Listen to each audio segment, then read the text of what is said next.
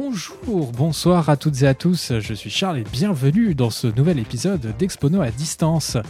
Cette semaine, nous devions sortir un épisode sur la cuisine japonaise pour faire suite à notre épisode sur la cuisine italienne d'il y a deux semaines, mais nous avons été rattrapés par l'actualité. De quelle actualité allons-nous parler? Eh bien, nous allons parler euh, cette semaine de l'affrontement entre sport business et sport du peuple en prenant le football comme prisme. Nous essaierons de donner une définition de ce qu'est le sport business et de ce qu'est le sport du peuple. Nous parlerons de notre consommation de football et enfin nous ferons un focus sur le projet de Super League qui a été dévoilé le 18 avril dernier. Nous arrivons donc au moment que vous attendez avec impatience, la présentation du casting 5 étoiles qui m'accompagne ce soir. Il fête sa première sélection avec Expono ce soir. On attend de sa part qu'il prenne la profondeur avec sa vitesse hors du commun. Bonsoir Mathieu. Bonsoir, bonsoir Charles, bonsoir tout le monde. Et il fait son retour dans l'émission tel Zidane en équipe de France en 2005. Bonsoir Mathias. Le peuple vaincra. Et le peuple vaincra, ne l'oublions pas. Et oui, donc pas d'Enguerrand ce soir. Enguerrand est allergique au football. Donc on devrait le retrouver normalement dans le prochain épisode. Comment allez-vous, messieurs, Mathieu, Mathias? Bon tiens, on va, on va, on va peut-être commencer par, euh, par Mathieu. Comment vas-tu? Et peux-tu peut-être te présenter aussi pour les auditrices, auditeurs qui, qui ne te connaissent pas? Très bien, Mathieu, euh, enchanté. Euh, non, je suis toujours content de, de parler de foot. Donc euh, pour le faire pour Expono, c'était un grand plaisir. Merci de m'avoir invité. Eh Bien, c'est avec un très très grand plaisir, Mathieu. Et toi, Mathias, comment vas-tu depuis ta dernière intervention chez nous? Écoute, euh, j'ai fait du sport, et puis j'ai envie de reconstruire des murs, mais on en reparlera plus tard. On en reparlera plus tard. Ah oui, parce que nous enregistrons, donc nous sommes le, le jeudi 29, euh, lendemain euh, donc de la défaite euh, du Paris Saint-Germain face à Manchester City. Nous sommes tous les trois supporters parisiens. Et c'est vrai que euh, voilà, il y, a eu- des envies de retourner des, salons après, après ces 90 minutes. Les amis, avant d'entrer dans le vif du sujet, on va partir sur quoi? Le traditionnel quiz d'Expono. Et j'ai préparé quatre petites questions pour vous, ça va être assez court. Première question, connaissez-vous la date de l'arrêt Bosman Et là, et là, et là, ça commence à faire plaisir. Non, Non plus. Est-ce que vous avez une estimation Euh, Au moins l'année? Non.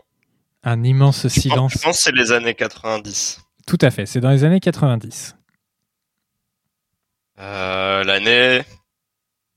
euh, la moitié, 95 Ok, et toi, qu'est-ce que tu dirais, Mathieu?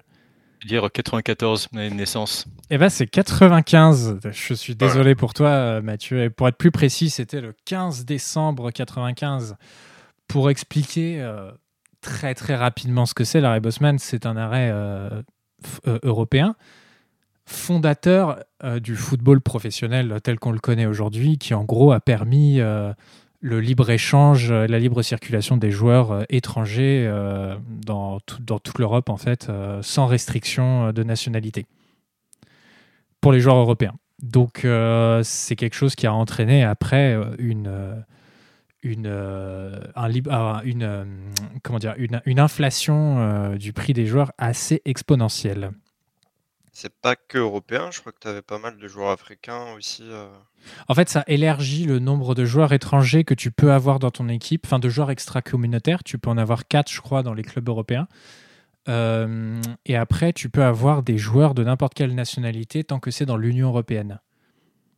Alors, à vérifier, hein, bien évidemment, vous Ouais, connaissez. J'ai un doute. J'ai un Et- doute parce que je crois qu'en France, euh, les joueurs africains sont pas considérés comme des euh, joueurs euh, externes à l'Union Européenne. Enfin, t'as un truc comme ça, mais... euh, Bah, après, comme c'est- tu en as beaucoup qui sont, qui sont formés au club ou formés au pays, ça change la donne. Mais s'ils sont pas formés au club ou pas formés au pays et qui sont, euh, euh, qui sont maliens ou, ou camerounais, normalement, ils sont extra-communautaires.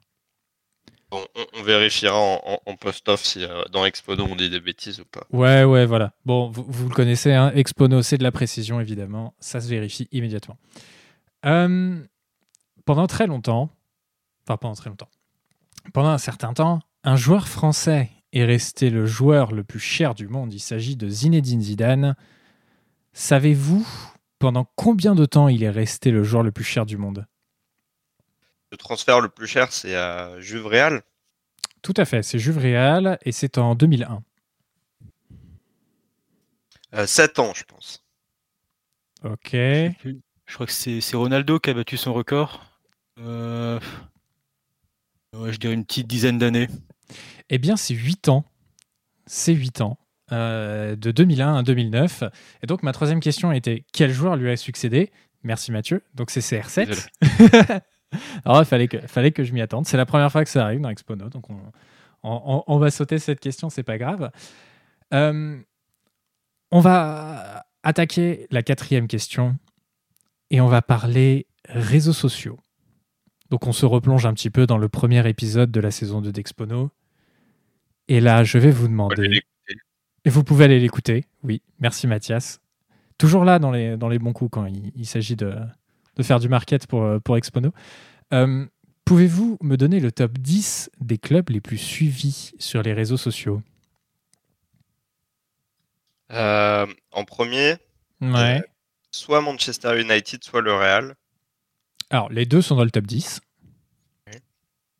J'aurais tendance à dire que le Real, c'est le premier. Le Real est le premier. J'aurais tendance à dire que Manchester United, c'est le deuxième. Ce n'est pas le deuxième. Le deuxième, c'est le Barça. C'est le Barça. Troisième, c'est Manchester United. Troisième, c'est Manchester United. Euh, quatrième. Quatrième, ça doit être peut-être Liverpool. Non. Angleterre. Alors, euh, le quatrième, non, ce n'est pas un club d'Angleterre. C'est la Juve? C'est tout à fait, c'est la Juve, avec euh, 102,9 millions d'abonnés. Cinquième, ça doit être le Bayern. Non, ce n'est pas le Bayern. Je mettrais le PSG en 5. Oh là là, quelle intervention incroyable. Paris Saint-Germain, effectivement, en cinquième position, avec 100 millions tout pile d'abonnés. Est-ce qu'en sixième, c'est Liverpool? Ce n'est pas Liverpool en sixième. Il lâchera pas l'affaire. Arsenal dans l'eau aussi, qui est, qui est plutôt bien placé. Euh, Arsenal n'est pas en sixième position, mais il est dans le top 10. D'accord. Vous oubliez un club très connu anglais. Chelsea. Chelsea, tout à fait, en sixième position. En septième, Liverpool. Liverpool. Eh oui. Bon. Il l'a placé. Enfin, euh, le huitième. City. Non, pas City. Bayern. Le Bayern, tout à fait. En neuvième position, Arsenal. Arsenal, ouais, tout à fait. Et en dixième position, City. Manchester City, ouais. Euh, pour que vous vous rendiez un peu mieux compte, je vais refaire le top 10 avec- en vous donnant le, le nombre d'abonnés à chaque fois. Alors, euh, ça a évolué, hein, bien évidemment. C'est euh, c'est, euh, selon un article euh, qui euh, date de début mars 2021. Donc, euh, depuis deux mois, ça a peut-être un petit peu évolué. Donc, en première position, nous avons le Real Madrid avec 251,5 millions d'abonnés. En deuxième, nous avons le Barça avec 248 millions. Manchester United en troisième position avec 140,8 millions. La Juve avec 102,9. Le PSG en cinquième avec 100 millions tout pile. Sixième, Chelsea avec 93,2 millions d'abonnés.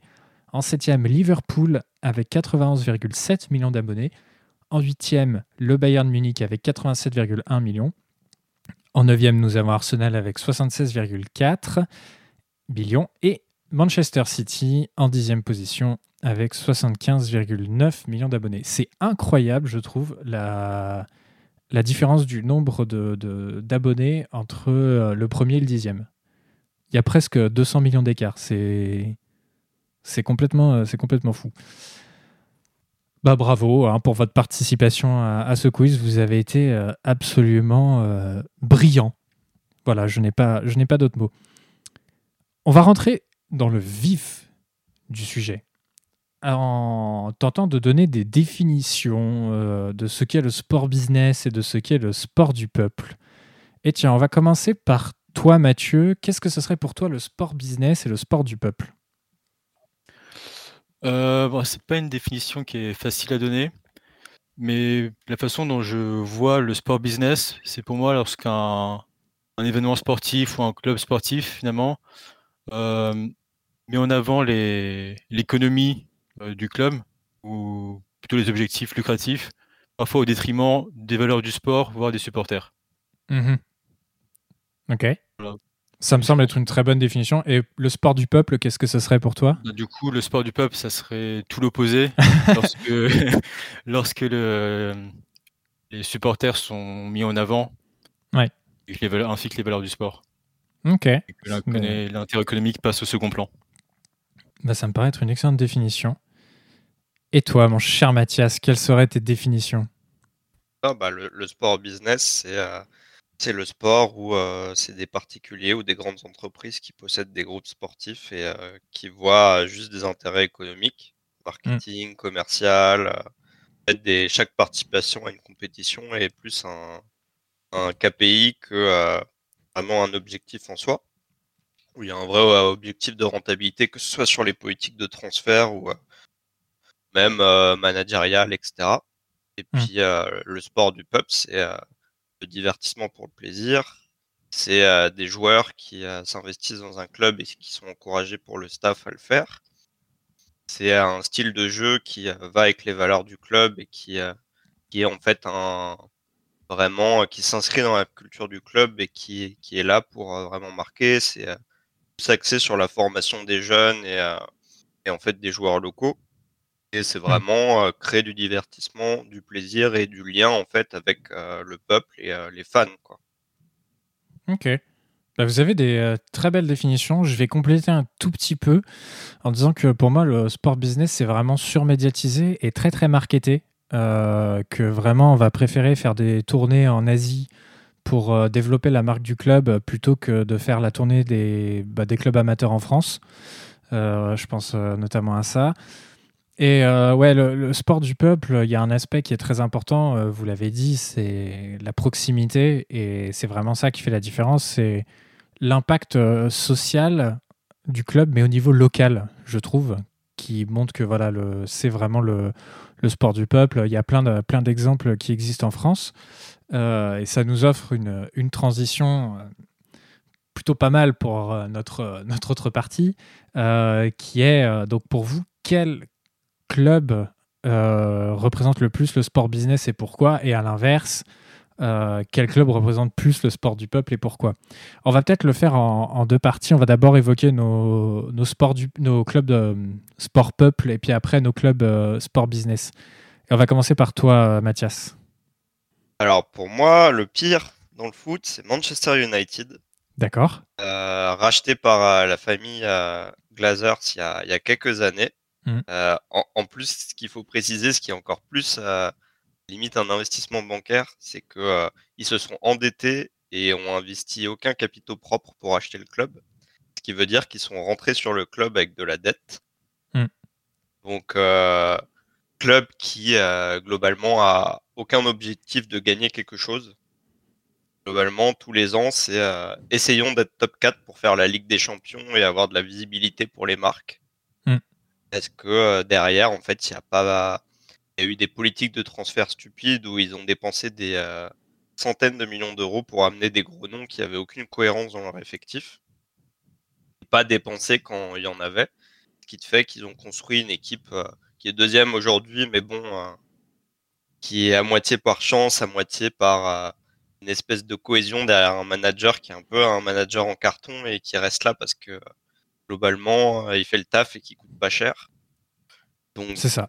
Si euh, Manchester United, au milieu des années 2000, c'était des finales de Ligue des Champions et euh, des victoires et euh, une grosse participation mmh. pour tous les championnats. Et dix ans plus tard, ils sont satisfaits d'être deuxième et d'être en finale de l'Europa League. Bah, leur dernier exploit en Ligue des Champions, c'est quoi? C'est 2007 quand ils la gagnent? Oh, Ouais, c'est ça. Puis il y a une finale contre le Barça aussi. Ouais, peut-être. Euh, leur finale, oui, c'est ça. La finale, c'est 2009 contre le Barça. Exact. Donc c'est la dernière fois qu'ils ont été, enfin, qu'ils sont allés vraiment très loin en Ligue des Champions. Après, ils ont remporté euh, l'Europa League avec Mourinho en 2013, 2015. J'ai un trou de mémoire, je sais plus. Ouais. Et puis d'ailleurs, pour compléter ça, c'est un peu. Euh, il y avait une philosophie de club quand même qui avait été mise par euh, Sir Alex Ferguson, qui était quand même un mm. football. Et puis, qu'est-ce que tu mets derrière? Tu construis avec Van Gaal, bon, ça, ça c'est pas illogique en soi. Hmm. C'est super mal passé. Et puis après, tu mets Mourinho, quoi. Mourinho à, Manchester United, c'est euh, ça, me paraît mais d'une incohérence totale avec la, culture du club en fait. Même si au final, euh, pour sa défense, il s'en est pas si mal sorti par rapport à au support qu'il avait, etc. Mm. Mais euh, ça, c'est clairement une décision de club business parce que c'est euh, mettre un gros nom pour satisfaire et pour faire de la com derrière. Quoi. Ça, mm. c'est tout Manchester United. Hein. C'était un peu l'année dernière, il y avait une histoire du transfert de Sancho qui répondait aux besoins marketing et com. Mm. Et parce qu'ils n'ont pas appuyé pour 10 millions de plus, ils l'ont pas eu. quoi. Et donc ça, c'est des décisions typiques. Et puis, on en parlera après sur le SL, mais voilà. Donc, c'est un peu le, grand capitaliste pour moi de, toute cette histoire United. c'est vrai que c'est un, c'est un très bon exemple. Et toi, Mathieu, pour toi, quel serait le, sport, le club business par excellence? Alors c'est un peu définir, un peu difficile de pointer du doigt un seul club, sachant que pour moi, tous les clubs du top 10, du mmh. top 15 européens sont des très bons exemples de clubs business. je suis pas sûr qu'ils aient vraiment le choix. Plus la FIFA organisation business. Voilà, exactement. Euh, mais là, si je devais sélectionner un club, euh, je mettrais Monaco. Mmh Juste parce que depuis l'arrivée du, du russe, j'ai oublié le nom, euh, qui a acheté Monaco, je ne sais plus quand exactement, je ne sais plus comment c'est ce que c'était.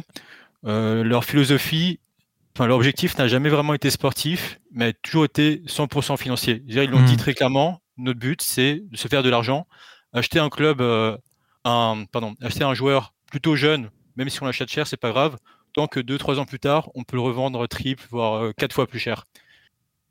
Et ça, je trouvais ça dommage parce que Monaco, avec cette philosophie, ils ont réussi à avoir des, une bonne équipe. On pense normalement, je pense qu'en 2017, en Ligue des Champions, ils font un parcours euh, incroyable avec les mmh. Bernardo Silva, Mbappé. Et après, bah, il y a de l'argent à se faire parce qu'ils ont eu cette visibilité en Ligue des Champions. Ils ont vendu tout le monde. Et un peu de temps après, on, enfin, on les retrouve à la lutte euh, pour le maintien, quoi. Et bah, je, je trouve que c'est un peu, c'est un peu dommage mais bon, d'un autre côté, c'est leur philosophie, donc euh, ils font ce qu'ils veulent avec leur argent. Mais voilà, c'est, puis, moi, c'est un peu l'exemple. Des Russes qui investissent à Monaco, euh, c'est pas pour aller planter des pâquerettes, hein, généralement. Donc, euh, effectivement, les mecs sont là pour les réductions d'impôts, pour l'exil fiscal. Enfin bon, c'est quand même. C'est pas pas. Effectivement, comme tu l'as dit, ils ont tenté dans un premier temps de, de faire un de faire quelque chose en achetant des joueurs assez chers. Quand ils sont arrivés, le projet n'était pas trop mal. Mais après, ils se sont vite rendus compte que ça coûtait des sous et que s'ils voulaient vraiment faire des thunes, il bah, fallait arrêter cette politique-là et plutôt faire du trading comme euh, beaucoup de, clubs français. Euh, Le propriétaire a divorcé, perdu la moitié de sa fortune entre les deux. En plus, ça explique le changement euh, de stratégie commerciale. Et il a investi, et il, a, il avait remis de l'argent dans le club à ce moment-là pour euh, parce qu'il avait mal négocié son contrat de mariage avec sa femme et sa femme devait avoir la moitié de sa fortune. Et il a investi beaucoup, beaucoup d'argent dans le club pour éviter que l'argent aille à sa femme, du coup. Pour la petite anecdote. Euh, c'est vrai que, comme tu le dis, Mathieu, c'est super difficile de choisir un, un club business. Euh, moi, j'ai choisi un paradoxe pour illustrer tout ça. Euh, j'ai choisi le Real Madrid. Alors, vous allez me dire, mais le Real, Charles, c'est une association, ce sont des socios. Euh, c'est un club qui appartient à ses supporters. Le président, il est là, euh, il est là pour, il est là bénévolement. de quoi tu parles? Alors, on parle quand même du club qui se fait le plus d'argent au monde, mais aussi du club le plus endetté du monde. Le Real Madrid a quand même un demi-milliard d'euros de dettes il faut quand même le savoir, qu'ils ont refait un crédit il n'y a pas très longtemps de 300 millions d'euros auprès d'une banque, que leurs dettes ont été effacées par le gouvernement espagnol à un certain moment, comme pour le Barça d'ailleurs. Donc c'est un club qui a des influences dans les sphères de pouvoir assez importantes. Son président, euh, Florentino Pérez, on en reparlera après, euh, a, créé, enfin, était la tête de proue de, la, Super League. Son argument principal, c'est on veut encore plus d'argent. Bon, je veux dire, à un moment, quand tu as un demi-milliard de dettes et que ton argument principal, au lieu de dire mais à culpa, on a fait n'importe quoi sur la gestion et on va essayer de se rattraper, non, c'est juste de dire bah, on va, on va, nous, ce qu'on veut, c'est encore plus, on veut la grosse part de gâteau. Bah non, c'est pas possible de, fonctionner comme ça et ça tue l'esprit du foot en fait. Et juste, on parlait de, d'entraîneur avec toi, Mathias. Le Real Madrid, euh, je crois que jusqu'à un certain moment, ça a été 18 mois euh, la durée de vie d'un entraîneur sur un banc, avant que Zidane ne vienne un peu rehausser les chiffres. Mais c'est juste pour... Et puis à chaque fois, ça pouvait pas être n'importe qui qui était, euh, qui était sur le banc. On l'a vu quand un mec, euh, comment il s'appelle euh, ah, Le mec là, qui a entraîné la Castilla, qui est arrivé juste après, euh, juste après la Potegui. Voilà, Solari, merci. il a été conspué, personne ne savait qui c'était, pourquoi il était là. Et comme ce n'était pas un grand nom, ça a été extrêmement compliqué pour lui d'être là à la tête du Real Madrid. Et ils ont toujours besoin d'avoir un grand nom à la tête, mais que ça fonctionne ou pas, peu importe. Ils ont besoin d'avoir d'avoir une tête de gondole euh, marketing. Et pour un club qui, se, enfin, qui est une association, je trouve ça euh, extrêmement euh, paradoxal. Bon, après avoir parlé de, de sport business, on va parler de choses un peu plus douces, on va parler de sport du peuple, du vrai football, celui qui est pratiqué par des vrais bouchers. Alors, messieurs, quel est pour vous le club du peuple, on va dire, par excellence? On va refaire dans le même ordre. Euh, tu peux commencer, Mathias. Ah, tu, vois, en fait, c'est marrant parce qu'en Espagne, il y, en a quatre des clubs associations à 100%. Mm. le Real et le Barça euh, ont le côté euh, oligarcho-associatif. Mais après, tu en as deux autres, sont Bilbao et Osasuna. Moi, je vais parler de Bilbao parce que c'est celui qui est un peu le, le, plus poussif en fait dans son concept. Donc Bilbao, c'est 100% les fans Mm. C'est euh, un peu des critères de recrutement de joueurs qui se sont élargis avec le temps. Donc à la base, c'était euh, vraiment un critère ethno, ethnique. Ouais. C'était mm. si tu étais basque euh, de sang, ça, tu pouvais jouer pour le club. Sinon, c'était pas le cas. Et au pire, si tu avais un X et un T dans ton nom de famille, ça pouvait passer. Ça, pouvait passer. Donc, si tu étais né dans le Pays basque français ou espagnol, que euh, ta famille supportait une. Oh, oups, oups, ah, j'ai rien dit.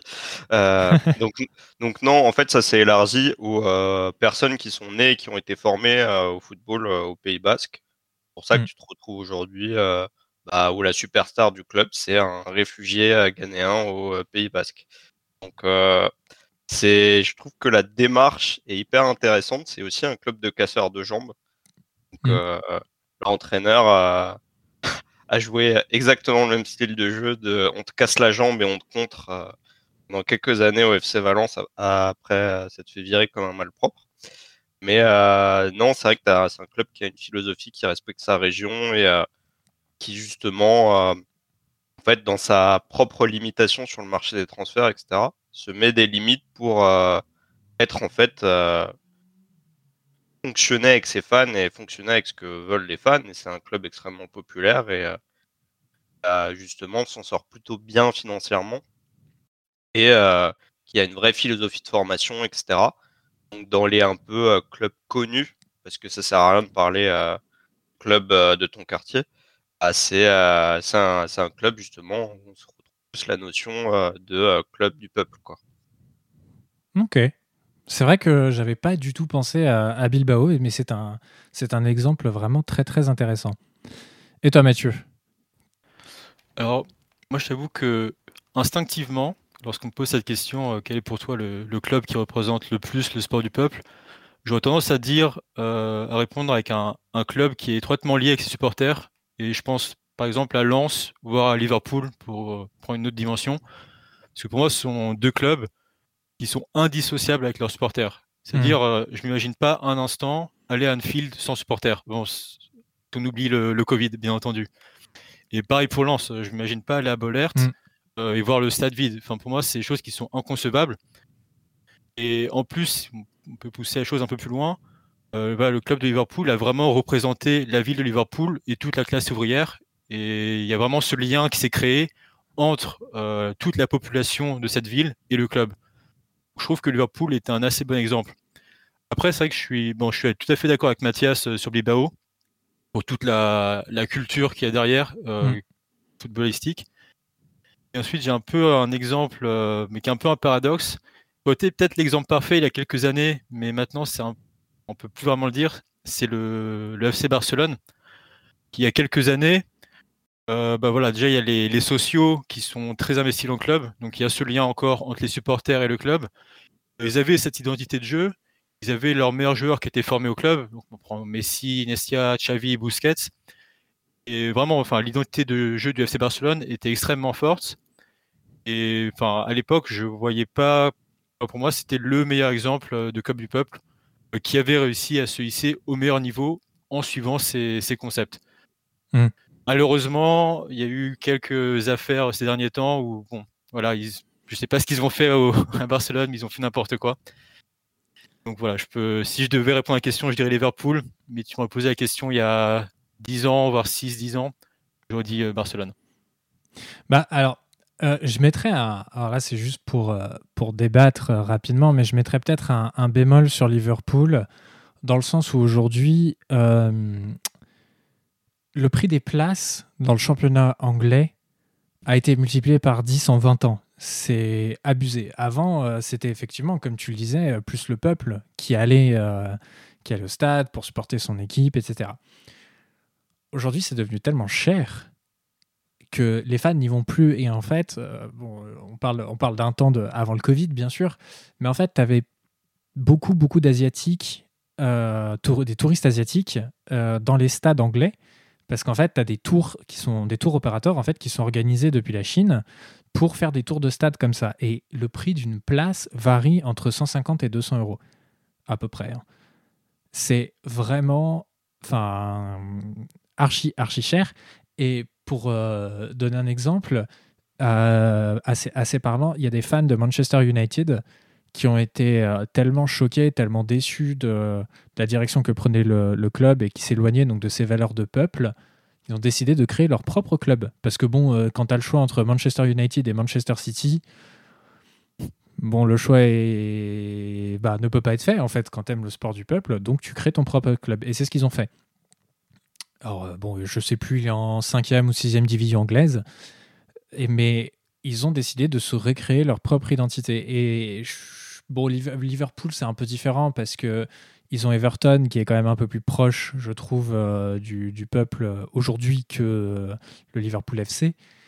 Mais c'est le seul, le seul bémol que je mettrais, c'est aujourd'hui la, politique de la billetterie qui est devenue le, nerf de la guerre en Angleterre et c'est une spécificité au, foot anglais qui est assez particulière là-dessus. Et après, il y a, y a, plus que ça parce que sur ce qui s'est passé récemment, euh, le club n'était euh, pas du tout en accord avec euh, tout ce qui suit derrière. Mmh. ça a été racheté par un groupe américain et c'est surtout que comme ils sont redevenus bons depuis 5 ou 6 ans, en fait, tu as une espèce de hype sur eux et les fans originaux, je pense, ne se retrouvent pas non plus dans le club. Quoi. Pour le, pour, le, FC Barcelone, c'est toute une histoire de corruption en fait. C'est un peu comme le mmh. Real, c'est le Real, c'est un peu plus une dictature. C'est un seul homme depuis 16 euh, ans. Et qui, il était là déjà avant. là, il y a eu quand même une élection où il s'est présenté tout seul. Et il, a gagné tout seul. Donc c'est quand même pas mal. Mais pour le FC Barcelone, ouais, euh, ce sera intéressant quand euh, ils vont ouvrir les comptes de la dernière présidence. parce qu'apparemment, c'est plutôt sympa. quoi. Voilà. Et ils ont une dette absolument abyssale, effectivement. pareil, il y a des petits, des petits soucis de, corruption, comme tu l'as dit, Mathias. En sport du peuple, j'ai choisi un club français. J'ai choisi un club français euh, qui revient de loin, de très très très très loin. Enfin, si je dis club français, ça leur, ça leur plaira pas. Mais bon, tant pis pour eux. Euh, c'est le SC Bastia. Bastia a un modèle euh, très intéressant, un modèle économique, euh, enfin un modèle financier plutôt euh, assez, euh, assez fou. Donc il faut savoir qu'ils sont, c'est en 2018 ou 2017, je sais plus, qui repartent depuis la cinquième division ou quatrième. Enfin bref, ils, passent devant la DNCG. En gros, la, DNCG qui est l'arbitre financier du football professionnel en France. Et la DNCG dit bah, Vous êtes bien gentil, mais vous n'avez plus une thune. Donc, on repart à zéro et on repart à zéro niveau amateur. Et déjà, euh, bon, Bastia avait une force euh, de supporters assez colossale, et même au niveau des joueurs, parce que beaucoup de joueurs, au final, sont restés au club. Euh, il y a alors deux, trois grands noms qui sont partis, Mais sinon, globalement, la plupart des joueurs sont quand même restés. Ils sont remontés. Donc là, ils sont en Ligue 2. Enfin, ils seront en Ligue 2 la saison prochaine. Donc, ce qui est quand même assez un exploit parce que chaque année, ils sont remontés. Et Bastia, euh, quand ils sont, quand repartis au fond du gouffre, ont fait appel à un, économiste, euh, enfin un financier qui s'appelle Luc Croyant. Et en fait, Luc Croyant, il est spécialisé dans euh, la présidence des, clubs français. Et il est en train de travailler sur plusieurs clubs comme ça, et il a commencé avec Bastia, pour intégrer les supporters au capital du club. Et en fait, il a réuni donc euh, des supporters, des familles, il a réuni des sponsors, il a réuni la mairie. Et en gros, il a proposé des parts à chacun, des parts de gâteau. Et les supporters ont un cinquième, ils ont 20%. Ce qui est quand même euh, pas négligeable, euh, mine de rien. Et du coup, depuis, depuis donc qui sont, qui sont depuis leur relégation administrative, ils remontent toutes les strates. Et là, ça y est, ils sont de retour au niveau professionnel. Alors, le modèle économique va être testé au niveau pro, parce que ce n'est pas une association, c'est pas une SAS, c'est pas tout à fait ça, c'est une société collaborative. Donc c'est complètement différent. Et, euh, et, là, voilà, ça va être intéressant de voir si ça restera toujours un peu un football de peuple. Et ce qui était assez fou à voir, c'était de voir leur stade euh, Fouriani plein pour des matchs de N2 ou de N3. C'était, euh, enfin, c'est complètement fou.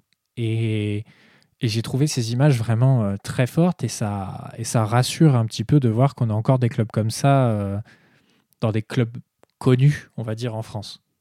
Et c'est assez chouette, je trouve. Ouais, puis après, pour ajouter, tu as la règle du 50 euh, plus 1 en Allemagne. à part deux clubs, parce que c'est des anciens clubs d'entreprise, tous les clubs mm. en Allemagne sont justement 51% des capitaux mm. possédés par des fans pour éviter justement le côté entreprise et que les fans soient écoutés. Tout à fait. Tout à fait. Mais c'est. quel club fonctionne super bien comme ça? C'est l'Union Berlin, je crois, qui fonctionne particulièrement bien comme ça et qui fonctionne vraiment sur un modèle très social. Mais ça demande, ça demande vérification. Je, je ne suis pas expert football allemand, donc je, ne, je, ne, je ne veux pas dire de bêtises. On passe euh, au dernier, à la dernière partie avant d'évoquer la Super League, euh, qui est notre consommation de football. Et est-ce qu'on considère que le club euh, qu'on supporte fait plutôt partie du sport business ou du sport du peuple? Je vous vois déjà sourire. Mathieu, quelle est ta, consommation de, foot? Tu en regardes énormément Comment ça se passe? Alors pour moi, je suis un gros supporter du Paris Saint-Germain. Donc euh, je regarde tous les matchs du PSG. C'est mhm. que ce soit Coupe de France ou Ligue des Champions, je regarde tout. Je regardais même les matchs des jeunes euh, quand ils jouaient encore. Et bon, à part du coup le PSG, je regarde aussi pas mal la Première Ligue, euh, parce que c'est un mhm. championnat qui me, qui me plaît pas mal. et la Liga Espagnola aussi de temps en temps, parce que je trouve que le football est sympathique. Mais voilà, je dirais que principalement, quand je regarde du foot, c'est pour le PSG, ou alors les grosses affiches dans divers pays. Et la Ligue des Champions, bien entendu, euh, dès que je peux regarder, je regarde ça. Évidemment. pas de débat possible, bien entendu. Et est-ce que tu considères du coup que le PSG fait plutôt partie du sport business ou du sport du peuple? Bon, alors là, honnêtement, pour le, PSG, bah, depuis l'arrivée Qatari, euh, on est clairement dans le foot business. Hmm. Mais euh, pour moi, c'est quand même un foot business, mais qui essaye de faire plaisir aux supporters quand même. dire quand les Qataris sont arrivés, voilà, il y avait encore le, plan, le, le Prou, donc on n'avait plus du tout d'ultra dans les stades. Euh, vraiment, quand les Qataris sont arrivés, on était vraiment à 100% dans le foot business. Euh, mm. même dans la politique sportive, on achetait des joueurs vraiment pour euh, un peu pour, pour promouvoir le PSG. C'est-à-dire, Pastore qui arrive à 42 millions, il valait pas du tout ce prix-là, mais c'était juste mm. une occasion de dire bah voilà, on arrive, on a de l'argent, prenez-nous au sérieux. Je pense que le meilleur exemple, c'est peut-être David Beckham, qui est venu, qui a mmh. fait, je ne sais même plus combien de temps il a joué au PSG, peut-être Il a joué 4 mois. ouais, 4 mois, voilà. C'est la, pré-retraite. Ouais, ah exactement. Et lui, Beckham, c'était vraiment juste pour dire, bah voilà, Beckham a joué au Paris Saint-Germain. C'était le, seul intérêt de ce recrutement. Mmh. Regardez, il, a tiré 4 coups francs. Ouais, vraiment. il, a, fait une passe décisive, il était même pas, enfin, il jouait quasiment jamais. Euh, bon, mais bon, après, je trouve quand même que la... c'était la politique euh, au début de l'ère Qatari. Euh, parce qu'il ne faut pas oublier que le PSG, ça reste l'ambassadeur du Qatar. Hmm. depuis, depuis l'arrivée Qatari. Enfin, du moins, c'est comme ça qu'il le voit. Et en fait, je pense surtout que depuis l'arrivée Qatar, le PSG est devenu plus qu'un club de foot, mais c'est vraiment devenu une marque. Euh, ils ont essayé de le vendre le plus possible. Ouais. Donc on voit qu'ils sont exportés euh, en Asie, ils ont plusieurs pôles en Chine, aux États-Unis aussi désormais. Mais depuis qu'ils ont cette certaine notoriété et qu'ils ont eu un niveau convenable au foot et qu'ils sont régulièrement voilà, en Ligue des Champions, régulièrement en huitième, euh, je trouve qu'ils ont fait vraiment des efforts pour se concentrer sur le sportif et également euh, sur leurs supporters. Donc déjà, les Ultras sont revenus au parc et ils s'entendent plutôt bien avec la direction, il n'y a pas trop d'accros. Et en fait, finalement, je trouve que quelque chose qui représente très bien euh, la politique du PSG, bah, c'est un peu les, les quatre maillots qu'on a actuellement du PSG. C'est un peu, un peu mmh. bizarre de dire ça. Mais si on regarde les maillots du PSG, on a les deux maillots Echter, qui sont le maillot phare du PSG, qui représentent parfaitement les couleurs et les valeurs du club. Voilà, deux maillots qui vont faire vraiment plaisir aux supporters. N'importe quel supporter du PSG sera ravi de porter ce maillot. On a ensuite le troisième maillot. Euh, alors, du coup, couleur du PSG, on oublie, euh, mais on a un maillot qui ressemble euh, étrangement aux couleurs du Qatar. Voilà. Mmh. Coïncidence, je ne crois pas. Mmh. Le meilleur pour la fin. Exactement. Ah on a ce maillot. Alors, je suis désolé, mais alors ce maillot, je ne sais pas quelle substance hallucinogène les concepteurs ont Ça ressemble à tu sais un vomi de licorne signé des iguales. Bah, moi, je, le déteste. je déteste. Ah, c'est, un, mec sous acide qui a éternué sur le maillot, quoi. Vraiment, c'est. Exactement. Je, je le déteste, je le trouve immonde. Mais voilà, c'est un maillot qui a été fait pour être vendu, notamment aux États-Unis, où ils adorent ce genre de couleur euh, très très flashy. Hmm. En plus, il y a la marque Jordan qui va avec, donc qui permet de, le vendre plutôt bien. Aux États-Unis, apparemment, ce maillot cartonne. Hmm. Et au final, bon bah moi, je, voilà, je suis pas content, j'aime pas le maillot, mais moi, je suis content parce que le petit supporter que j'ai, j'ai mon maillot Echter, je me plains pas. Et voilà, je trouve que ça représente bien finalement la philosophie du Paris Saint-Germain, c'est-à-dire on fait plaisir aux supporters, comme ça on n'a pas de problème en interne, on n'a pas de problème en France, hmm. mais on essaye de vendre la marque un maximum à l'étranger. Et ça fonctionne plutôt bien. Ok. Ok, ça marche. Et toi, Mathias? Bah, Moi, je dirais pareil. Après. Euh, et, ta, consommation de, de foot tu... Euh, Qu'est-ce que tu, pour moi. ouais. En fait, euh, j'ai plus le temps de regarder un match de temps en temps et plein de bouts de match, en fait, que beaucoup regarder. Par contre, je lis beaucoup derrière, en fait. J'aime bien regarder les XG, etc.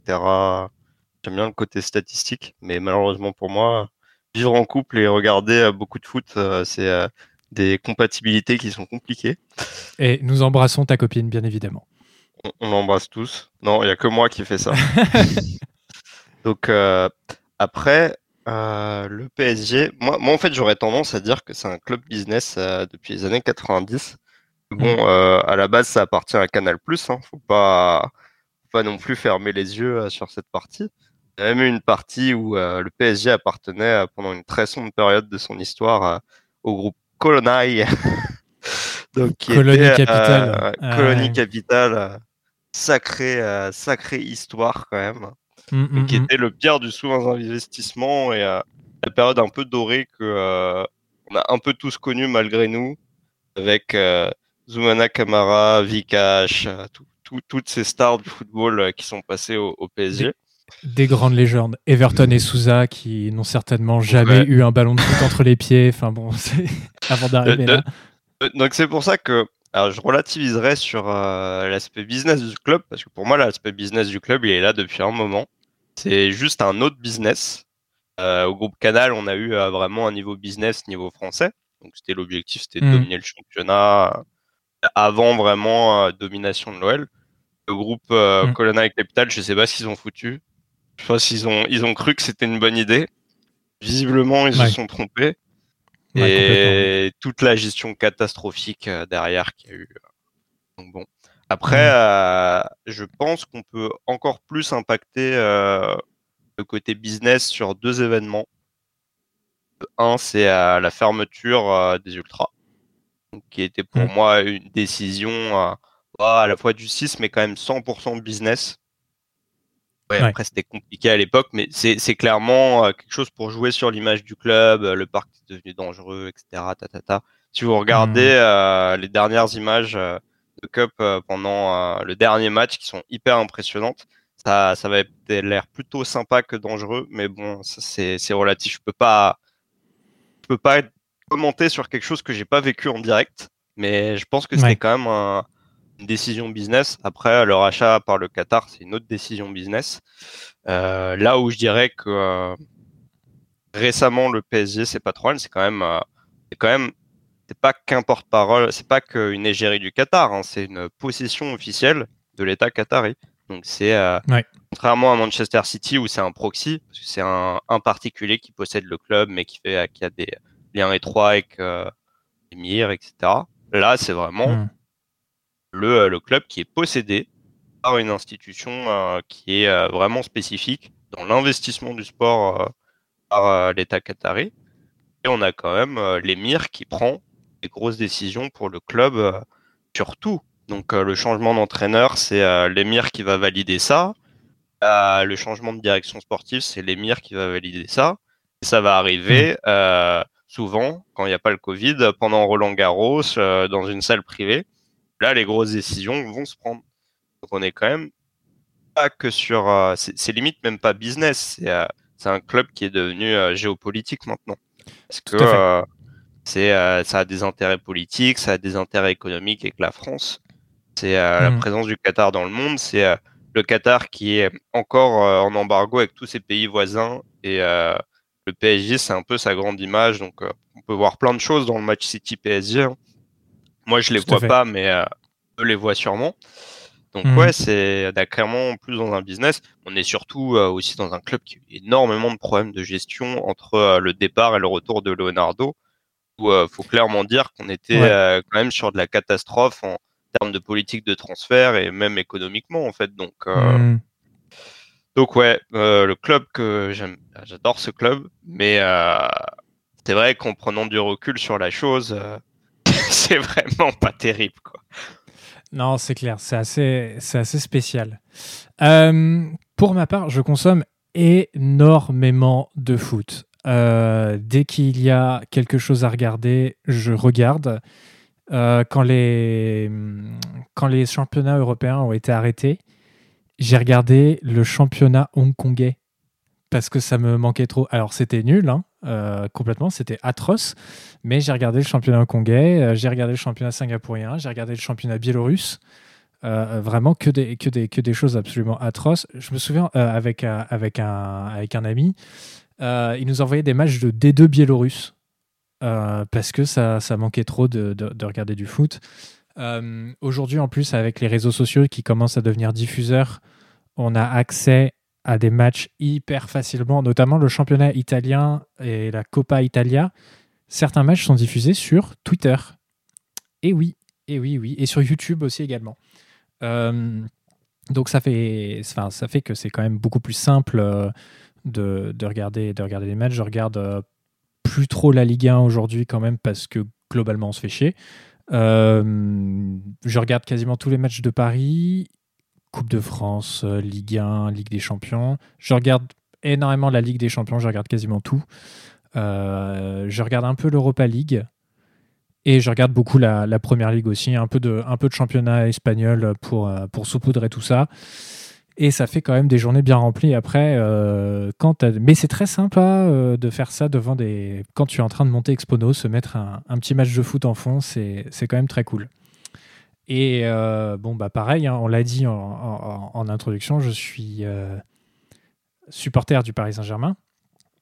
J'ai euh, habité pendant 20 ans à, moins d'un kilomètre du parc. Et pour moi, c'est un, c'est un vrai paradoxe, ce club, bizarrement, parce que ça a toujours été un club business. Toujours. depuis sa création, il faut faut se remettre un petit peu dans, l'histoire, mais en gros, euh, ce sont des stars hein, qui, ont monté, euh, qui ont monté le PSG. Euh, la, plus connue étant Belmondo. Donc voilà, historiquement, ça a toujours été un club de stars. Il y a toujours eu des très bons joueurs qui sont passés par le PSG, sauf entre allez, 2005 et 2010, 2011, où on a eu effectivement quelques années sombres, mais tous les clubs en ont eu.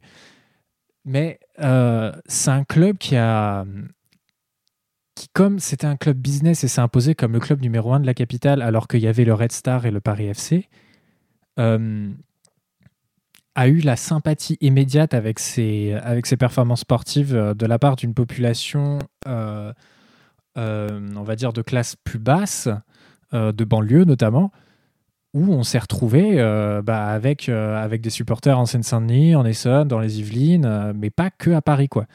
Et il y a un rayonnement dans, toute l'île de France, même, j'ai envie de dire, où des mecs font vraiment euh, des dizaines de kilomètres pour euh, aller voir un match du PSG. Et c'est un club qui vraiment déchaîne les passions tout le temps, tout le temps, tout le temps, que ce soit en positif ou en négatif.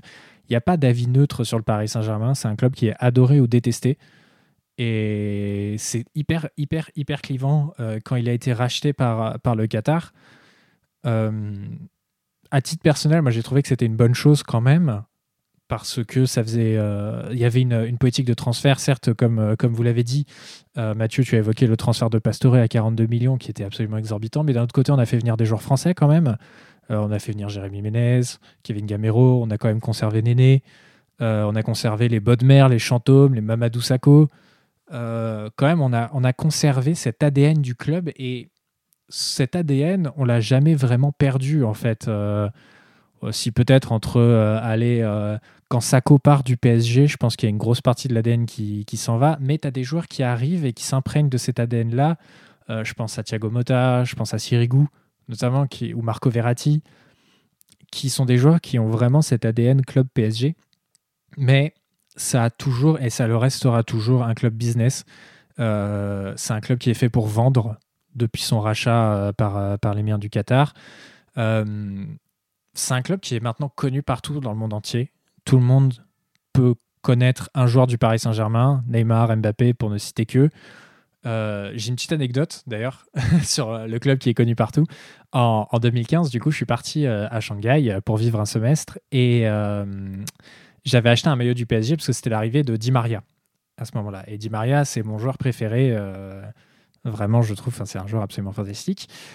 Et j'avais acheté son, acheté son maillot et je pars, euh, je pars en Chine. Et euh, ma deuxième ou troisième soirée en Chine, euh, je mets mon maillot, puis je vais dans un bar, un bar sportif, donc à Shanghai. Et y a, au moment où, je, pars, je pars aux toilettes, il y a un mec qui, qui, qui m'aborde, qui me parle en français et qui me dit Écoute, j'ai une table à la boîte de nuit juste en bas. si tu veux, bah, tu, donnes, tu donnes mon nom et tu as alcool gratuit toute la soirée. Très bien. Et je lui demande pourquoi il m'aborde. Il me dit ah, parce que je suis supporter de l'OM et tout. Puis ça fait, ça fait toujours plaisir de, bah, de parler avec un Français. Euh, même si c'est un supporter du PSG, c'est pas grave. Et bon, je descends dans, dans la boîte euh, du coup au final. Je me retrouve à, à sa table. Hein, C'était pas une arnaque. c'est très, très, très, très courant euh, en Chine. Et dans la boîte, je me fais aborder par tout le monde. Mais vraiment, tous les, tous les Chinois m'abordent. Et je comprends pas pourquoi. Et il y a un moment, euh, il y a un mec qui vient me voir et qui me demande euh, Mais euh, pourquoi il y a autant de, autant de monde qui viennent te voir? Je dis bah, J'en sais rien, je comprends pas. Et il y a quelqu'un d'autre qui arrive et qui fait Oh, PSG, PSG, PSG. Et je fais Oui, oui, PSG. Il fait Oh, you player PSG Et je sais pas pourquoi j'ai dit oui. Et du coup, je me suis retrouvé à prendre des photos avec toute la boîte, vraiment. c'était assez, c'était assez marrant. Et, et ouais, ça, représente quand même pas mal euh, ce, côté business où genre euh, le trophée des champions, euh, qui est souvent joué par le Paris Saint-Germain, est quand même régulièrement joué en Asie. On a fait la tournée de tous les stades. Enfin bon, voilà, c'est quelque chose d'assez d'assez fou de se dire que ce club-là, qui pourtant était voué à rester peut-être sur la scène française, un petit peu sur la scène européenne, maintenant est connu partout, partout dans le monde entier il est temps, les amis, de rentrer dans le vif, le très gros vif du sujet. La Super League. Alors je parle beaucoup, hein, je suis désolé, je vais encore parler un petit peu, mais promis, euh, je vous laisse la parole après, euh, Mathieu et Mathias. Je ne vais pas faire mon Daniel Riolo, je vais donner la parole après avoir rappelé les faits. La Super League, en gros, est un projet un peu de cession enfin de, de, de, de, révolution du football européen, Ça fait combien de temps? Ça fait aller deux ans qu'on en entend parler, où on se dit, OK, il y a des clubs qui en ont marre de la gestion de l'UEFA. L'UEFA ne redistribue pas assez bien l'argent. Du coup, les clubs veulent de l'argent, donc les clubs vont créer leur propre compétition. Et euh, on savait euh, qu'il y avait une vingtaine de clubs qui discutaient régulièrement euh, pour, pour parler donc de cette Super League. Donc il y avait le Real, le Barça, des clubs anglais, la Juve, les deux clubs de Milan, le PSG, le Bayern, Dortmund, enfin voilà. Que du beau monde sur la scène européenne. Donc tous ces clubs-là parlaient en coulisses. Mais jusque-là, rien ne se passait. Alors on entendait parler de l'horizon 2024, puis après horizon 2022. Quand tout d'un coup, le 18 avril 2021, il y a le New York Times qui rapporte que 12 clubs, donc 6 en Angleterre, 3 en Italie, 3 en Espagne, ont donné leur accord de principe pour former une Super League européenne. À minuit, un communiqué officiel tombe et annonce la formation donc, de cette Super League avec à sa tête le seul et unique Florentino Pérez, président du Real Madrid. Cette annonce, il faut savoir, tombe à la veille d'une réunion du comité exécutif de l'UEFA qui devait valider la nouvelle réforme de la Ligue, euh, de la Ligue des Champions qui doit avoir lieu à partir de 2024 euh, et qui faisait suite donc à une grosse pression de la part de grands clubs européens pour avoir plus de revenus. Mais pour avoir plus de revenus, l'UEFA a décidé de mettre plus de matchs. Bon, d'accord. Euh, les 12 clubs, on va les citer rapidement sont le Real Madrid, le Barça, l'Atlético Madrid, Manchester United, Manchester City, Chelsea, Arsenal, Tottenham, Liverpool, la Juve, l'Inter Milan et l'AC Milan. Ce sont des clubs fondateurs. Pour que le projet soit possible, il faut trois autres clubs fondateurs. Dans ce petit monde, j'ai cité un club qui s'appelle la Juventus de Turin. Et à sa direction se trouve Andrea Agnelli. Et il faut savoir que Andrea Agnelli est aussi président de l'ECA, le European Club Association, donc qui est l'association des clubs européens, donc qui représente, je sais plus, plus de 250 clubs, je crois, en Europe. C'est assez énorme. Et lui se retire de sa présidence, du coup. Tout le monde se retire de ses mandats qu'ils avaient en cours euh, avec, euh, avec l'Europe. Euh, le format de la compétition était simple deux groupes de 10, phase aller-retour, des points, donc 3 points une victoire, 1 point un match nul, 0 point une défaite. Les trois premiers qualifiés partent en quart de finale. Les quatrièmes et cinquièmes s'affrontent lors de barrage pour les deux places restantes et le reste est éliminé. La Super League donc attendait trois autres membres fondateurs, je l'ai dit, qui devaient être logiquement le PSG, le Bayern et Dortmund, mais ces trois clubs ont refusé de se mouiller jusque-là et ont plutôt supporté l'UEFA. Évidemment, on ne peut pas créer un projet comme ça sans argent, et une banque a décidé de soutenir euh, ce projet, c'est la banque JP Morgan. Et elle a soutenu, elle a promis en tout cas de soutenir ce projet à hauteur de 3,3 milliards d'euros. Voilà. Euh, il y a beaucoup de, réactions euh, qui s'enchaînent, notamment de la part de joueurs et entraîneurs.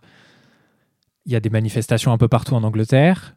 le 20 avril, donc deux jours plus tard, Chelsea et Manchester City commencent à émettre des doutes et finiront par se retirer du projet. Euh, la politique s'en mêle également euh, pour essayer de faire capoter le projet. Notamment Boris Johnson et Emmanuel Macron se sont beaucoup exprimés euh, sur, ces sujets-là. donc les clubs sous la pression populaire, et je fais de très grands guillemets à populaire, se retirent et ne vont rester plus que le Real, la Juve et le Barça. Nasser El Khelaifi, président du PSG, Malinx le Lynx est élu président de l'ECA. Et il faut savoir également que le retrait des clubs n'est pas encore garanti, car ils auraient signé des contrats et donc seraient engagés juridiquement euh, avec, euh, avec cette Super League. Bon, une fois qu'on a dressé ce portrait donc du projet le plus court de l'histoire euh, du football, vous on va essayer de ne pas trop rentrer dans le monologue, mais c'est important d'avoir votre opinion avant de, parce que c'est le, cœur du sujet et on, clôturera l'émission là-dessus. Pour vous, euh, la Super League, est-ce que c'est une bonne solution? Est-ce que c'était ça qu'il fallait apporter comme solution? Et on va commencer par toi, Mathieu. Alors, pour moi, la Super League apporte des, des réponses à des questions qu'on s'est souvent posées dans le foot. Parce qu'il faut savoir que il se passe des choses obscures à l'UFA, mmh. notamment au niveau des, de la régulation et des dépenses. Donc je pense quand même que la, la Super League, au final, c'était pas forcément une mauvaise idée. Par contre, dans l'exécution, ils sont totalement forés, puisqu'ils ont oublié finalement le plus important euh, dans le foot, c'est bah, les valeurs du football et la mmh. méritocratie. Euh, créer une ligue fermée, finalement tu gardes euh, les 15 clubs les plus riches et ensuite ils gèrent ça comme ils veulent, ça n'a aucun sens. Mmh. honnêtement, ça n'a aucun sens du tout. On n'a jamais vu ça dans le football. On ne peut pas copier le modèle américain et l'appliquer au sport le plus populaire au monde. Pour moi, c'est totalement inconcevable bon, voilà, d'un point de vue sportif, euh, la Super League, c'est bien entendu pas la solution. Mais par contre, il, faut garder certains points soulignés par la Super League. Je trouvais qu'ils avaient quand même des, idées euh, à ne pas jeter. Euh, je pense notamment à la régulation des dépenses. là, c'est le plus gros problème pour moi avec l'UEFA actuellement. Dire je vois des, des, clubs qui sont endettés et qui peuvent quand même payer des joueurs 100 millions. Pour moi, ça n'a aucun sens. Enfin, je veux dire, si mon banquier m'appelle et me dit Mathieu, tu as moins 10 euros sur ton compte, euh, bah, je vais faire gaffe et je vais manger des pâtes pendant une semaine. Mais s'il me dit, comme l'UFA, bah, allez, t'es à moins 10, euh, mais bon, euh, en vrai, fais ce que tu veux, on va trouver un arrangement. Là, crois-moi que je vais manger des huîtres matin, midi et soir. Enfin, c'est normal. Donc voilà, pour moi, il y a quand même cet aspect-là de la Super League qu'il faudrait garder. et au moins, j'espère que l'UEFA va se remettre en question. C'est peut-être le seul côté positif de la Super League, c'est peut-être que l'UEFA euh, va arrêter de faire ses petites manigances à gauche à droite. Alors, je me permets d'intervenir très rapidement et après, euh, je te donne la parole, Mathias. Euh, tu as parlé d'un truc intéressant qui est le salary cap. Il faut savoir que ça a été effectivement évoqué par la Super League. Enfin, d'encadrer des dépenses, ça a parlé de salary cap, mais ça n'a jamais parlé de montant on ne sait pas exactement ce qu'ils entendent par limiter les dépenses. Ils parlaient aussi, euh, j'en profite et je rebondis là-dessus, de redistribution des richesses. Euh, la redistribution, ça pour le coup, on en a eu un aperçu. Le club le plus, euh, en fait, c'est par, ce serait par, pas par résultat, mais par, par importance du club en fait sur la scène, la scène mondiale. Et en fait, la personne qui gagne la Super League, ne gagnera jamais autant que le Real Madrid qui sera toujours numéro 1 en fait. C'est-à-dire qu'il y a un classement qui a été effectué parmi les 15. Effectivement, j'ai oublié de le préciser, il y a 5 clubs qui seront invités chaque année. Enfin, c'est euh, euh, leur, volonté. Et en fait, si, mettons, euh, bah, il y a un journaliste anglais qui a pris l'exemple d'Everton. Et en gros, il disait que si Everton était invité, Everton venait à gagner. Et Everton voilà, aurait, je sais plus combien, genre 180 millions d'euros, quelque chose comme ça bah, le Real Madrid en aurait toujours 250 quoi. Alors je donne des chiffres, je les les ai pas notés. Je suis, je suis vraiment désolé, mais je mettrai en, description de, l'épisode le, thread euh, Twitter que le journaliste a fait, qui est vraiment extrêmement intéressant. Je l'ai pas pris parce que c'est c'est trop long et il nous faudrait une émission à part entière euh, pour, euh, pour en discuter. Mais les, ce qu'ils avancent est vraiment très très intéressant. Et juste voilà, c'était pour, euh, pour mettre un, point là-dessus, c'est qu'effectivement, il y a des belles paroles sur ça, mais on n'a pas, de, on pas de montant, il n'y a pas de chiffre en tout cas annoncé sur ça. Et ça ne l'a jamais, euh, jamais été. Je pense que la Super League, ils n'avaient pas vraiment de solution, mais au moins là-dessus, ils ont appuyé les, endroits qui étaient un peu obscurs et qui, qui méritent d'être éclaircis par l'UFA. Et ils n'ont pas les, pas les solutions. Je pense que ce n'était pas assez organisé. Et toi, Mathias? Pour toi, est-ce une bonne solution la Super League? Alors, en fait, euh, je pense qu'il faut partir à une autre analyse de. Final, c'est une idée de solution, mais qui n'est pas prise par les bons clubs, en fait. Hmm. Parce que pour, pour moi, la Super League, c'est un peu les l'élite qui ramasse un peu déjà le pactole au niveau de l'UFA, que ce soit sur les distributions d'argent, que ce soit sur euh, aussi euh, l'aspect d'organisation des compétitions. Parce qu'au final, euh, c'est eux qui en profitent le plus et qui capitalisent le plus dessus. Hmm. Donc en fait, moi, la Super League, je le vois plus comme un caprice de clubs riches par rapport à justement tous les autres clubs, justement, qui sont un peu plus les victimes collatérales du succès, du marché, des transferts, etc. En fait, aujourd'hui, la réaction un peu plus euh, normale si on n'était pas dans une société euh, un petit peu de patrons et d'esclaves, ça aurait été que euh, les clubs petits et moyens se mettent ensemble pour faire leur medium league en fait. Parce mmh. qu'aujourd'hui, la façon dont, en tout cas en Europe, fonctionne l'UEFA a aucun avantage pour les clubs moyens, petits en termes de structure. Est-ce que c'est une économie, comme on disait, de l'endettement Donc une économie de l'endettement, ça veut dire que tu as des fonds tu vas devoir rembourser. Donc tu es en permanente recherche en fait de fonds pour pouvoir t'endetter encore plus et euh, soi-disant augmenter ta compétitivité euh, professionnelle. Hmm. Et donc ça, ça, ça implique qu'en fait, les moyens et petits clubs doivent exister avec des modèles économiques et des modèles de, euh, de recrutement différents qui vont fonctionner un temps, mais pas toujours en fait. Et au final, tu te rends compte même que ces modèles économiques alternatifs sont à base de rachats par des milliardaires qui voient justement ce modèle comme euh, une longévité pro, en termes pour le club, mais en termes de euh, mm. vraiment euh, trading de joueurs, à type Lille. Hein, c'est pas Gérard Lopez à la base, il n'a pas investi pour rien, il a revendu son club et la personne qui est derrière lui fera la même chose. Donc en fait, aujourd'hui, c'est un peu ce caprice de riche qui, qui peut s'expliquer, mais qui peut s'expliquer pas dans ce sens-là en fait. Déjà, faut, faut questionner quand même une grande partie parle de euh, justement problème de fond sur l'UEFA, mais on parle surtout euh, de corruption de l'UEFA et de manque totalement de transparence de l'organisation. C'est quand même une mmh. organisation euh, qui est censée être une association, est quand même plus ou moins dirigée par une entreprise, qui est quand même en monopole sur tout le football professionnel où il y a de l'argent à se faire, qui laisse le côté amateur aux, ligues nationales parce qu'il n'y a, a, pas d'argent à faire, donc ils s'en foutent. Hein. C'est pas, c'est pas mmh. important à leurs yeux. La, LFP, elle peut exister après la Nationale 2. Euh, pour ce que s'en fout l'UFA, euh, ce ne sera pas très grave. Donc ouais, il y a ce problème de déclaration de fonds, mais il y a ce problème d'organisation aussi et du nombre de matchs en fait. Je pense que ce qui posait aussi problème euh, énormément au club de la Super League, c'est que si tu prends l'exemple extrême de Première League, si ton club, on va prendre une théorie, si ton club il a tout gagné, il se voit jouer tous les matchs qu'il doit jouer.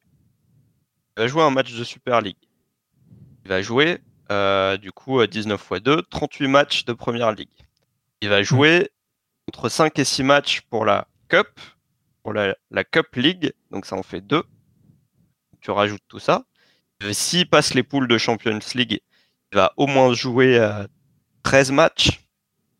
Donc au final, ça te, ah, et s'il a gagné la Champions League l'année euh, précédente, il a le droit à son, euh, son sa compétition moitié janvier entre deux matchs de championnat où tu dois jouer euh, tous les clubs des continents et faire au moins 5 ou 6 matchs. Donc ça te fait à peu près en cap, ça te fait 60-70 matchs par an, sachant que ton effectif, il est ton vrai effectif pro dans des effectifs avec du fond, et max à 22 joueurs vraiment qualifiés plus des jeunes quoi. Donc ça, ça, fait que ça te donne un rythme aussi inhumain pour les joueurs, mais je pense que les clubs ils sont pas, c'est pas là, c'est à mon en mesure. en fait c'est c'est tous ces euh, tous ces éléments qui fait qu'il y a eu cette réaction, parce que euh, tu as aussi apparemment, en fait ce serait pas qu'une banque, ce serait il y aurait un vrai fonds d'investissement saoudien qui détiendrait les vrais fonds en fait euh, de la Super League. on retrouve un peu toujours l'aspect géopolitique de l'UFA. Donc c'est un peu des réponses à tout ça. Et au final, euh, le système de l'UEFA, il n'est pas méritocratique. Hein. C'est, euh, t'as des clubs qui dominent. Tous, tous les ans, ils sont à peu près aux mêmes positions. Et euh, dans des récurrences de un ou deux ans, on voit un club de, euh, d'un des gros championnats rentrer dans le top, 3, top 4, vont faire une année en Ligue des Champions et globalement, ça va reprendre le cours des choses. Aujourd'hui, en Ligue 1, en fait, on n'a pas ce schéma de Big Six parce que le PSG, l'OL et il y a un big 5 ou 6 ou six clubs qui euh, qui jouent les autres places et qui changent tous les 3 ou 4 ans. Ouais. Quand même euh, donc là par exemple cette année le côté exceptionnel c'est euh, Lens qui est top 6 qui ira sûrement en Europe mais ça arrive pas tous les ans quoi, faut, faut pas se leurrer. En fait, c'est c'est aussi ça, c'est que les portes d'entrée sont globalement assez fermées en termes de redistribution justement on est vraiment sur de l'audimat. Par exemple, euh, sur, euh, sur les droits télé, euh, c'est purement de l'audimat. Donc à la fin de, cette année de Première Ligue, Leicester, ils sont troisième sûrement, mais ils gagneront sûrement deux fois moins d'argent. Tottenham, qui seront 8 ou 9e. Donc en fait, c'est un peu le système économique et j'avais lu une étude récente que si même la Champions League, la Champions League, il y a des prix pour des, des places atteintes, quart de finale, demi-finale, etc. Il y a aussi des prix en termes de visibilité. Mmh. Et justement, ils te faisaient des analyses comme quoi, bah, si le FC Porto, sur les dix dernières années, avait eu des performances par rapport à ces prix, bah, ils auraient pu gagner 180 millions d'euros. Donc, tu prends cette partie-là et tu prends la future organisation de l'UFA, qui est un peu le gros débat parce qu'ils vont rajouter des matchs, ils vont faire euh, un championnat où tu vas devoir jouer à 10 matchs, euh, un peu comme une ligue, plus des, à partir de l'année prochaine euh, des places qui sont attribuées par point UEFA total. C'est-à-dire que les vieux gros clubs qui sont là depuis 80 ans seront avantagés. Et donc si par exemple un Manchester United finit huitième, il aura quand même droit à sa place Champions League. Mmh. Bah, ça te donne tout ça. Donc euh, cet aspect compétitif avantageux pour les gros clubs, cet aspect euh, financier avantageux pour les gros clubs, euh, et aussi justement le côté opaque de l'UFA, quoi. De la FIFA aussi. Hein. Mettons-les dans le même panier. Oui, c'est pareil. C'est deux institutions en guerre, mais qui au final ont le, même, le même profil. je trouve que vous avez dit des choses vraiment extrêmement intéressantes vraiment, vous avez soulevé des points euh, vraiment très très essentiels. Euh, globalement, pour donner mon avis rapidement, je trouve que tout n'est pas à jeter, en tout cas euh, sur la Super League. J'aime le format, pour être honnête. Alors, pas le format où il y a 15 membres fondateurs qui bougent pas et 5 clubs invités. J'aime ce format de ligue européenne. Je trouve que c'est vachement bien. Et je trouve que ça va même pas assez loin en fait sur ça. C'est-à-dire que en fait, la, définition n'est pas bonne. Mettre six clubs anglais, ça n'a pas de sens. Enfin, si, ça a un sens économique, mais ça n'a pas un sens sportif. Alors que si tu prends euh, une ligue comme ça, tu mets deux divisions et euh, tu fais un, genre de championnat avec que des champions qui seraient dans la première division et euh, les vainqueurs de coupe dans la deuxième, donc la vieille C2 qui a disparu euh, début, fin 90, début 2000. Euh, là, je pense que ça aurait déjà plus de chance, enfin plus de plus de plus de d'équité en tout cas, et les clubs auront plus de chances du coup d'exister et il y aura plus de valeur sportive. Aujourd'hui, il y a un terme qui m'a choqué, c'est le foot populaire à gagner quand euh, la Super League a été retirée. Je, pour illustrer ça, euh, je tombais sur un, sondage YouGov euh, qui a été réalisé le 19 avril 2021 en Angleterre. et à la question est-ce que, est que vous, vous, vous, êtes pour ou contre la création d'une Super League européenne sur 1730 euh, personnes qui disent euh, suivre le foot en Angleterre, il y a parmi tous les fans de football 68% qui sont contre, très contre, qui strongly, euh, strongly opposent dans le, dans le sondage.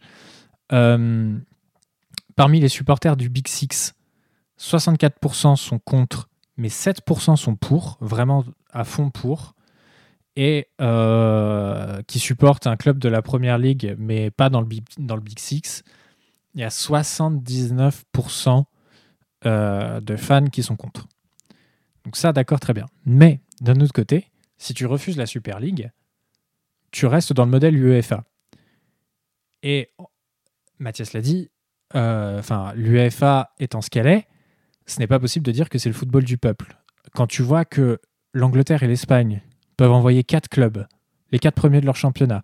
La France peut en envoyer euh, trois, euh, peut-être cette année. L'Allemagne en envoie trois. Euh, L'Italie en envoie deux ou trois, je ne sais plus, voire même quatre, avec les histoires d'indices UEFA. Alors que tu as des clubs type en Biélorussie, ils doivent passer par 850 tours préliminaires pour éventuellement espérer être en poule. Il y a déjà là un énorme problème de méritocratie. Et en plus, avec ce que propose l'UEFA, alors là, avec le, modèle suisse, comme ils disent, ce qui n'est pas du tout un modèle suisse, hein, d'ailleurs, c'est un modèle très très américain. Euh, on rentre dans une ligue fermée hein, aussi. Euh, ça l'était déjà avant, mais là, ça l'a encore plus, avec encore plus de matchs. On, rentre dans une espèce de folie meurtrière envers les joueurs. Et en parlant de joueurs, euh, il y a quelque chose qui m'a énormément choqué aussi avec la, avec la Super League, c'est la réaction des joueurs et des entraîneurs. Moi, quand j'ai vu la réaction de Jürgen Klopp et euh, la publication de John Anderson sur Twitter, tu te dis, putain, mais personne n'a parlé aux entraîneurs et aux joueurs avant de, créer ça. Mais c'est complètement fou. Enfin, je sais pas et devant la vindicte populaire, tu as tous les présidents qui ont fait leur petite vidéo, qui l'ont posté sur les réseaux sociaux pour dire Oh là là, on est vraiment. Oh, on est vraiment désolé, hein, on savait pas que ça allait vous déplaire. Ah non, mais vous savez, nous, tout ce qu'on fait, euh, c'est pour le bien du club. Hein. Oui, bien sûr. Euh, ce sont des mecs qui connaissent pas euh, les noms de leurs joueurs, ils sont jamais allés dans le stade de leur vie. Enfin bon, c'est assez, assez choquant je trouve que vraiment ça va pas du tout dans la, dans la bonne direction et malheureusement aujourd'hui choisir entre l'UEFA et la Super League européenne telle qu'elle a été définie il y a deux semaines, c'est choisir entre la peste et le choléra. Quoi. Il n'y a vraiment pas de bonne solution, c'est l'enfer. la plupart des, la plupart des, des fans, il y a un truc ça aussi, ça m'a, un peu, un m'a un peu saoulé d'entendre ça. C'était surtout en France que j'ai entendu ça c'était des mecs qui disaient Ok, je suis contre la Super League, mais par contre, je regarderai. Ce qui fait la beauté, euh, la beauté du foot, c'est euh, la beauté de la Ligue des Champions, c'est la rareté des matchs de qualité entre des belles équipes. Je veux dire, si tu as des euh, Real Bayern toutes les semaines, bah, c'est chiant. Genre, c'est juste un match de plus. C'est comme un Real Betis Séville à la fin. Tu vois, ça n'a plus, ça n'a plus aucun sens. C'est vachement cool les Real Betis Ah ouais, j'ai pas pris le j'ai pas pris le meilleur exemple parce que c'est vrai que ça joue bien au Betis. Mais mettons un Osasuna euh, Grenade, c'est comme si t'en as enfin ça deviendra ce genre de ce genre d'attrait derrière ou encore pire un Nantes Saint-Étienne. Enfin bon, c'est c'est vraiment euh, voilà, enfin on, se trompe vraiment sur toute la ligne dans tout ça et on se voile beaucoup les yeux, je trouve, nous supporters, consommateurs de foot. Euh, en disant que le foot populaire a gagné, que la Ligue des Champions c'est super. Euh, je vois beaucoup trop de réactions comme ça. Et la cerise, la cerise sur le gâteau, j'ai envie de dire, pour que vous compreniez un peu qui est à la tête de tout ça, je vous invite très fortement à regarder les interviews que Florentino Pérez a données aux médias El Chiringuito, donc qui est un peu un équivalent de quoi l'after en Espagne, si vous voulez, c'est l'émission télé euh, de minuit à 3 heures du matin en Espagne. Euh, beaucoup dans le drama, dans l'exagération. Et le mec parle de plaire à un public entre 14 et 25 ans. Euh, ça parle de faire des matchs de 60 minutes. Enfin, on s'est tous foutu de la gueule de Jacques-Henri Hérault, l'ancien président de Marseille, quand il a proposé que les buts marqués en dehors de la surface de réparation comptent double. Donc, ce sont des gens qui ont des considérations économiques qui sont à la tête de tout ça, qui ne font ça que pour l'intérêt économique, pas du tout pour l'intérêt des fans. C'est chiant et vraiment, c'est enfin, excessivement pénible euh, de, voir ça. Et, le, prisme qui est pris en plus par, par Pérez quand il dit mais euh, les audiences baissent. Ouais, mais les droits télé augmentent et les prix des abonnements télé aussi. Enfin, à un moment, euh, tu peux pas payer, tu peux pas tout payer. Enfin, ça te coûte 150 euros par mois si tu veux regarder tous les matchs de ton club. Enfin, euh, de manière légale en tout cas. Donc vraiment, c'est enfin, complètement, euh, c'est complètement fou et ils prennent pas en corrélation euh, l'augmentation des mecs qui regardent du streaming ou qui ont pris un IPTV. Donc voilà, il y a plein de... ça a soulevé énormément de problèmes. Ça, c'est vachement bien. Par contre, ça a mis un, grand coup de pied dans la fourmilière euh, pas dans le sens qu'ils auraient souhaité, mais en tout cas, pas mal de gens se sont interrogés sur leur consommation de football. Et j'espère qu'à travers cet épisode d'Expono, euh, si vous regardez du foot ou du sport, vous vous interrogerez aussi également euh, sur, sur votre consommation de, foot, ce que vous regardez et pourquoi vous regardez et à qui ça profite derrière. C'est ça aussi qui est, qui est, assez intéressant.